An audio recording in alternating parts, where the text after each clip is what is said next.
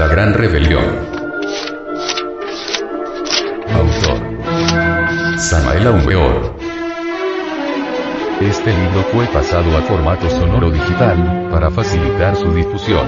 Y con el propósito de que así como usted lo recibió, lo pueda hacer llegar a alguien más.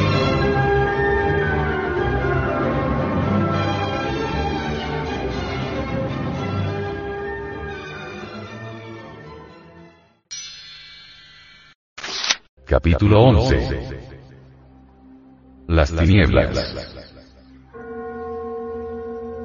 Uno de los problemas más difíciles de nuestra época ciertamente viene a ser el intrincado laberinto de las teorías.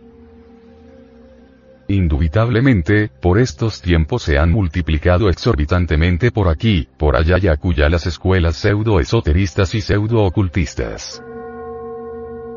La mercadería de almas, de libros y teorías es pavorosa, raro es aquel que entre la telaraña de tantas ideas contradictorias logre en verdad hallar el camino secreto. Lo más grave de todo esto es la fascinación intelectiva. Existe la tendencia a nutrirse estrictamente en forma intelectual con todo lo que llega a la mente. Los vagabundos del intelecto ya no se contentan con toda esa librería subjetiva y de tipo general que abunda en los mercados de libros, sino que ahora y para colmo de los colmos, también se atiborran e indigestan con el pseudo-esoterismo y pseudo-ocultismo barato que abunda por doquiera como la mala hierba. El resultado de todas estas jergas es la confusión y desorientación manifiesta de los bribones del intelecto. Constantemente recibo cartas y libros de toda especie. Los remitentes como siempre interrogándome sobre esta o aquella escuela, sobre tal o cual libro, yo me limito a contestar lo siguiente. Deje usted. La ociosidad mental. A usted.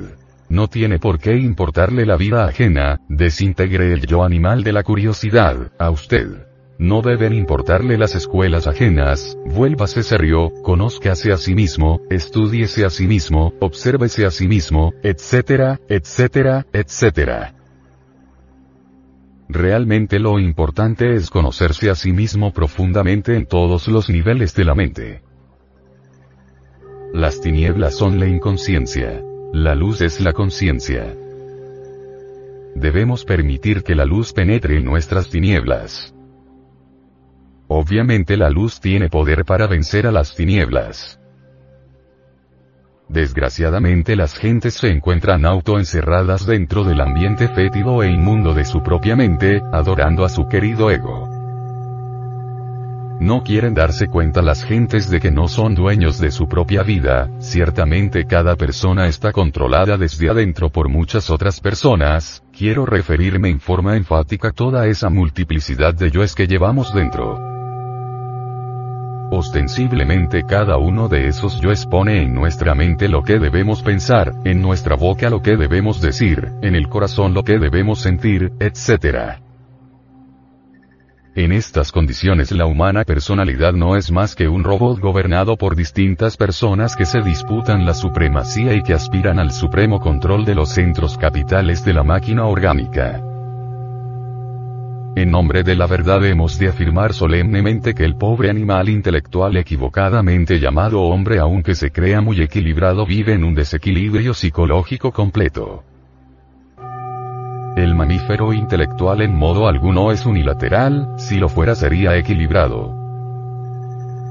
El animal intelectual es desgraciadamente multilateral y eso está demostrado hasta la saciedad. ¿Cómo podría ser equilibrado el humanoide racional? Para que exista equilibrio perfecto se necesita de la conciencia despierta.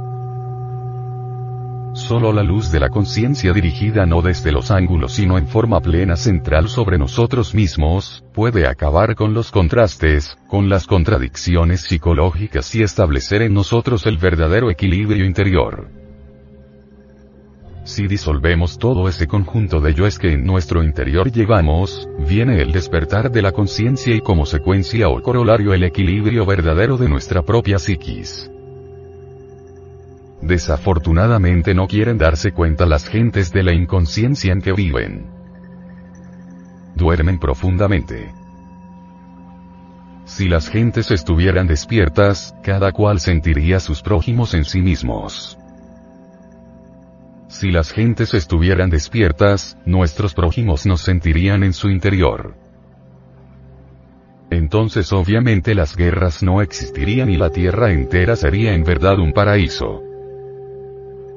La luz de la conciencia, dándonos verdadero equilibrio psicológico, viene a establecer cada cosa en su lugar, y lo que antes entraba en conflicto íntimo con nosotros, de hecho queda en su sitio adecuado.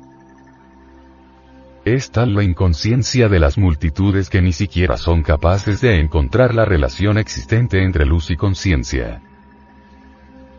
Incuestionablemente luz y conciencia son dos aspectos de lo mismo. Donde hay luz hay conciencia. La inconsciencia es tinieblas y estas últimas existen en nuestro interior. Solo mediante la autoobservación psicológica permitimos que la luz penetre en nuestras propias tinieblas. La luz vino a las tinieblas pero las tinieblas no la comprendieron.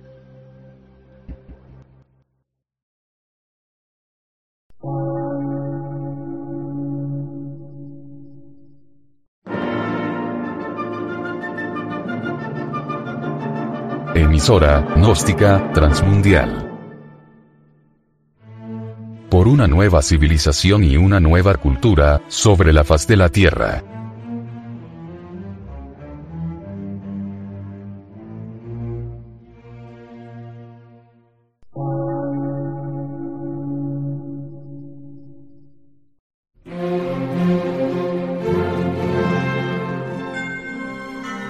Medio de radiodifusión.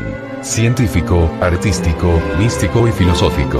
De la Asociación Colombiana de Centros de Estudios Gnósticos, Antropológicos, Psicológicos y Culturales. A. C.